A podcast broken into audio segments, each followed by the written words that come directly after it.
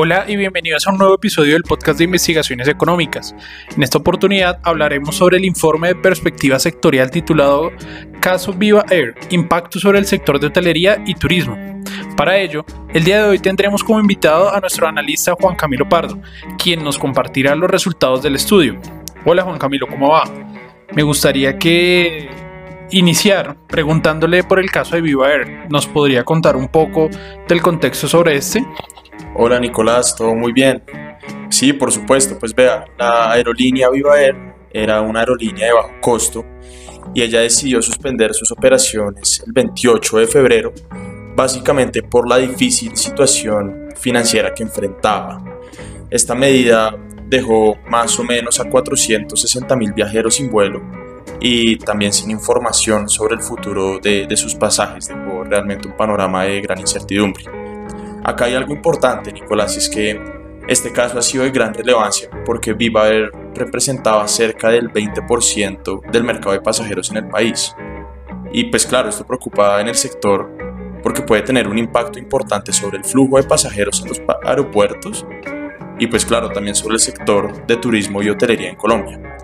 Entonces, claro, esto unido con un contexto de desaceleración de la economía, de presiones inflacionarias, de lo que nosotros conocemos subida de tasas, y también sobre el restablecimiento del IVA a los tiquetes aéreos del 5% al 19% y la eliminación de la exención del pago de IVA sobre los servicios de alojamiento, deja pues un panorama bastante tenso.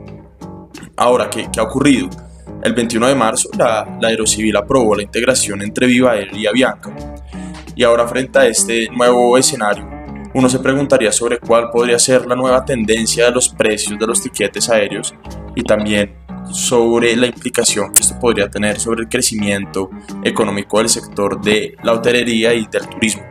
Exactamente, Juan Camilo. Yo sí quisiera preguntarle que a pesar de la integración entre Avianca y Viva anunciada en días pasados, ¿lo anterior puede tener un impacto sobre el flujo de viajeros?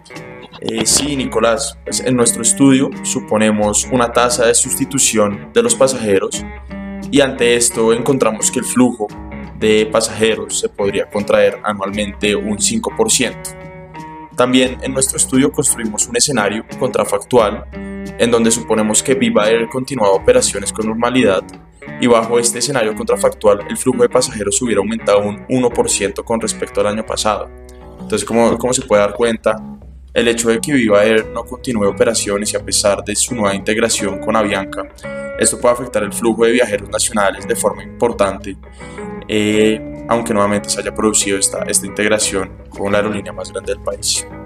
Muy interesante esto que, esto que nos cuenta sobre, sobre la situación actual. Además de esto, ¿qué otras implicaciones podría traer todo el caso de Viva Air? Pues Nicolás, el efecto inmediato fue una reducción de la oferta, lo que tuvo un impacto directo sobre el precio de los tiquetes aéreos. Además, nuevamente el restablecimiento del IVA a los tiquetes y la eliminación de la exención del pago de IVA son temas que preocupan en el sector. Y esta situación, pues básicamente lo que puede traer es una modificación de la decisión de compra de los consumidores. Como hemos visto en distintos medios, este evento generó cancelaciones de reservas en los establecimientos de alojamiento y lo que es más importante es que puede tener un efecto negativo sobre la confianza futura de los viajeros a nivel nacional.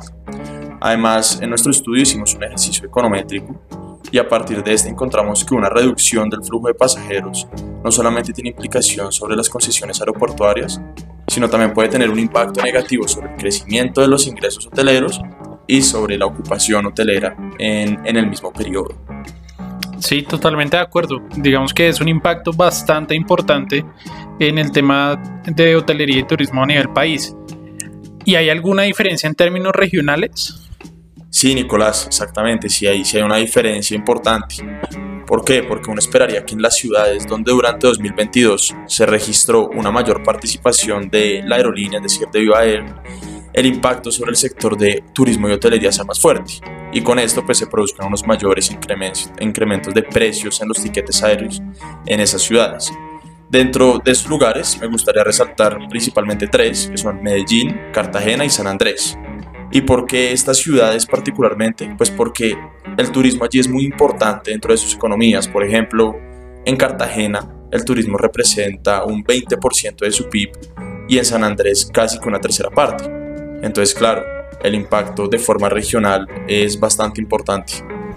Bueno, muchas gracias, Juan Camilo. ¿Alguna conclusión con la que quiera terminar este podcast? Sí, Nicolás. Eh, pues vea, nosotros antes estimábamos que el sector de hotelería y turismo iba a crecer un 0,8% este año. Ahora, si se materializa nuestro escenario de menor flujo de pasajeros, encontramos que el sector podría llegar a contraerse un 1%, es 1,8 puntos porcentuales de diferencia.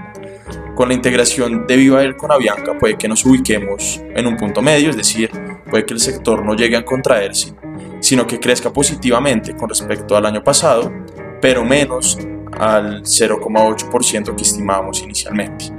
Es por esto que las medidas que tome el gobierno serán claves para mitigar el choque y de esta forma poder continuar con la estrategia que tiene concebida para los años 2022-2026 en su plan de turismo en armonía con la vida, donde espera que el turismo pues nuevamente sea un pilar fundamental de la economía colombiana en los próximos años. Bueno, muchas gracias Juan Camilo y a nuestra audiencia por acompañarnos el día de hoy. Esperamos este podcast haya sido de su utilidad y los esperamos en un próximo episodio de, de análisis del equipo de investigaciones económicas. No olviden seguirnos en nuestras redes sociales como arroba Corfi Colombiana. Un saludo para todos.